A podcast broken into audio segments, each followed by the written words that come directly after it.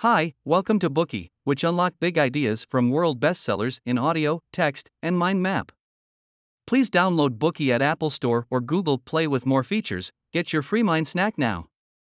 Today we will unlock the book Empire of Pain: The Secret History of the Sackler Dynasty. The Sacklers are a family of billionaires whose names were once synonymous with extravagant cultural philanthropy. How did they amass such fabulous wealth? Tragically, their wealth was at the cost of others' lives and livelihoods. At the height of the destructive U.S. opioid crisis of the 1990s, it's estimated that 1 in 15 people had a drug habit. Everyone knew someone driven to despair by addictive drug use. You may imagine that some people were making a fortune supplying all those drugs, among them were the Sacklers. More than simply manufacturing and distributing pharmaceuticals, the Sacklers had a promotional mission, seeking to boost their market share and crush their competitors. However, the family insulated themselves. Keeping in the background, they operated through a network of unassuming corporate entities to make themselves unassailable. Their precise influence was hard to fathom. It takes Patrick Radden Keefe's meticulous detective work to unpick the ways that the members of the family exerted control, and finally, he succeeded in connecting the family to the diabolical profiteering that led to mass drug dependency and many deaths. In the 90s, a painkiller named OxyContin was at the center of the crisis. The powerful medicine dramatically numbs pain because it contains a huge dose of morphine, an addictive drug derived from opium poppies. Over time, if you take the medication, you need to take more and more to get the same effect. If you stop, you experience vicious withdrawal symptoms. You may be asking, why would anyone use this painkiller if it has such intense side effects? And why would doctors prescribe it? The answer is that generally, doctors believe what they are told. They wrongly believe that oxycodone, the main component of OxyContin, was a benign form of morphine. That is where the Sackler family came in. As well as being part of the pharmaceutical industry, the Sacklers were experts in marketing.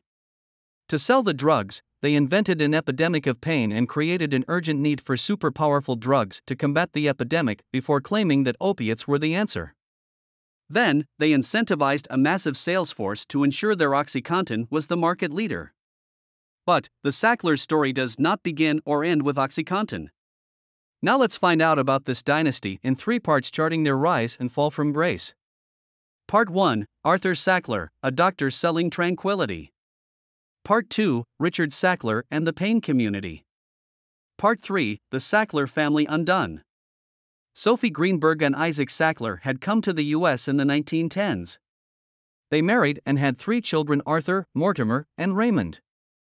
They were doting parents and pinned their hopes on their boys. Industrious and intelligent, the eldest, Arthur, was determined to live up to his parents' big expectations. While the boys were growing up, the family subsisted on a meager income from their grocery store in a part of town favored by recent immigrants. With the Great Depression, their fortunes took a hit and they had to sell the shop.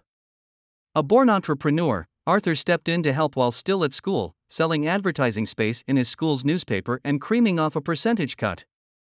He was also inventive. He proposed to a small business school that advertised in the school magazine that they paid him to handle their marketing. He devised a scheme to raise their profile, printing the business school's logo on rulers and giving them for free to local students. At 15, he was earning enough money to support the whole family. Following their parents' aspirations, all three boys went on to study to become doctors, but they had to fund their own ways through college. Arthur was vigorously industrious.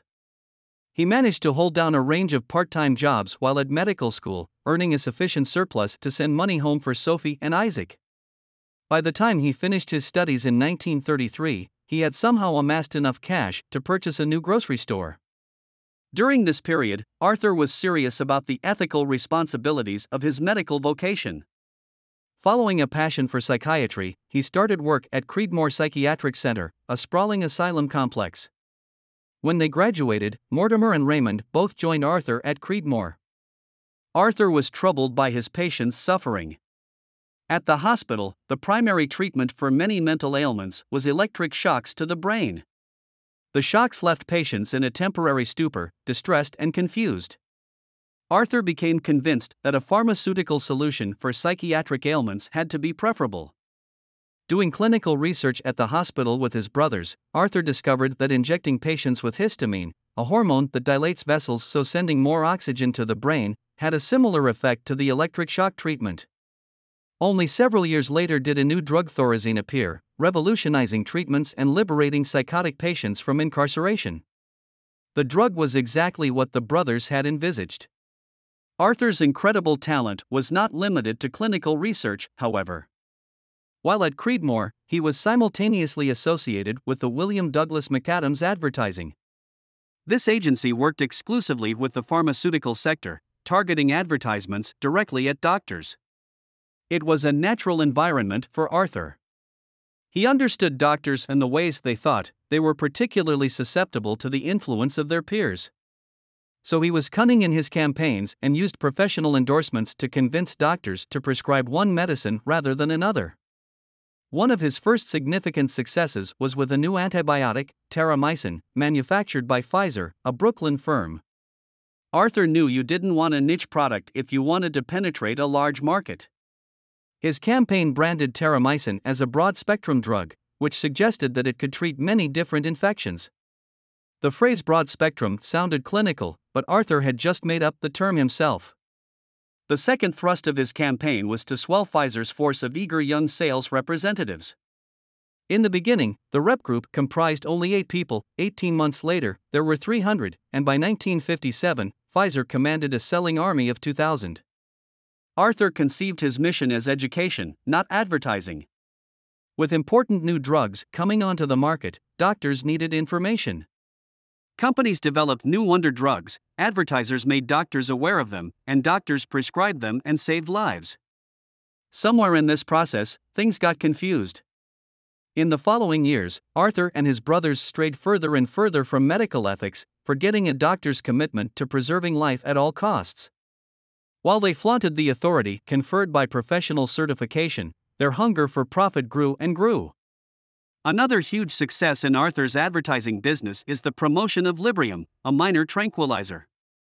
To detail its marketing story, we need to first go back to the Thorazine we mentioned earlier. Thorazine was a major tranquilizer. It regulated seriously psychotic patients and kept them out of institutional facilities like Creedmoor. However, this medicine left a larger market of less serious mental illnesses untouched. As such, researchers started to look for a minor tranquilizer, a compound to tackle less severe conditions. Roche Pharmaceuticals found two solutions Librium and Valium. Librium and Valium were very similar, effective for almost any unspecific nervous ailment. Roche enlisted Arthur to market their new products, but they faced a problem. The US government prohibited advertising pharmaceutical products directly to the public.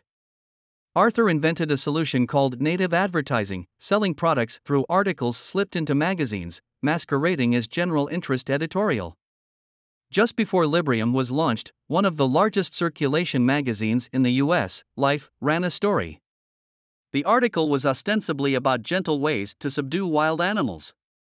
It extolled the virtues of Librium, claiming that it was free from side effects and able to calm animals without making them feel sleepy.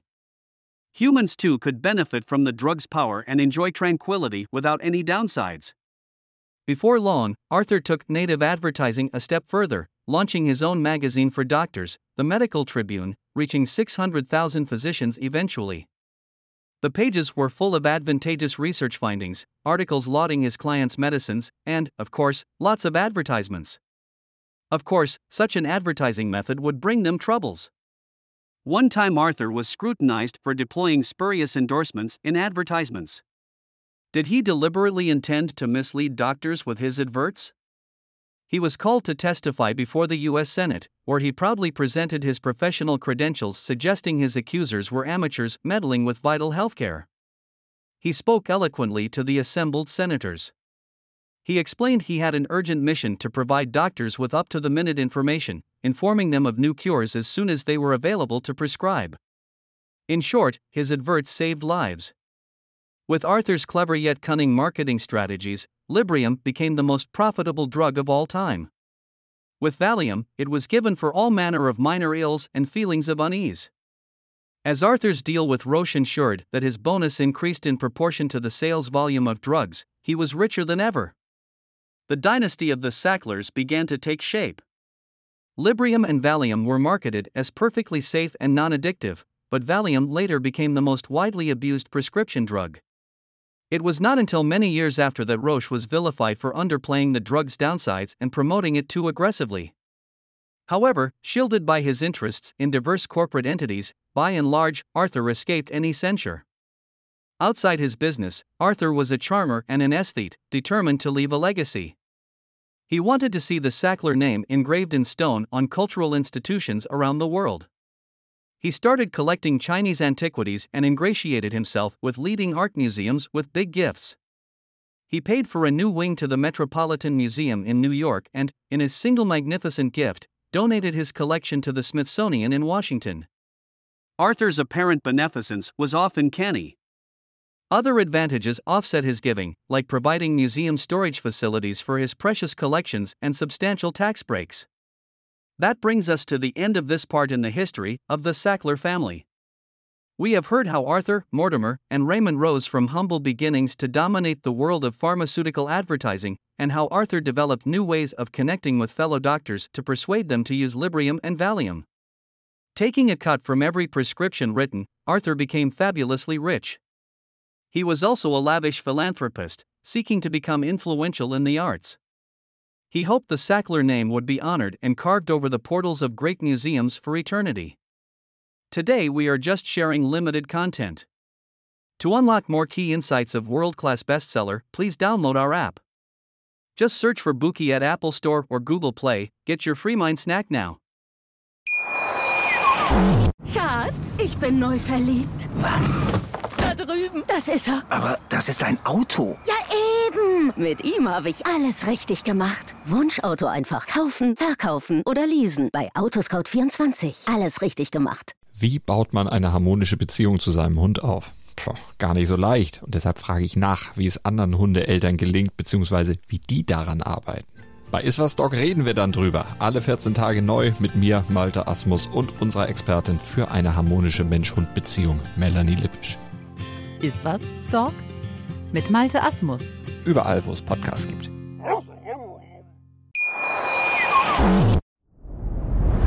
Dir hat dieser Podcast gefallen? Dann klicke jetzt auf Abonnieren und empfehle ihn weiter. Bleib immer auf dem Laufenden und folge uns bei Twitter, Instagram und Facebook.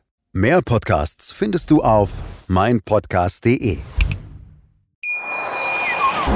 Schatz, ich bin neu verliebt. Was? Da drüben. Das ist er. Aber das ist ein Auto. Ja, eben. Mit ihm habe ich alles richtig gemacht. Wunschauto einfach kaufen, verkaufen oder leasen. Bei Autoscout24. Alles richtig gemacht.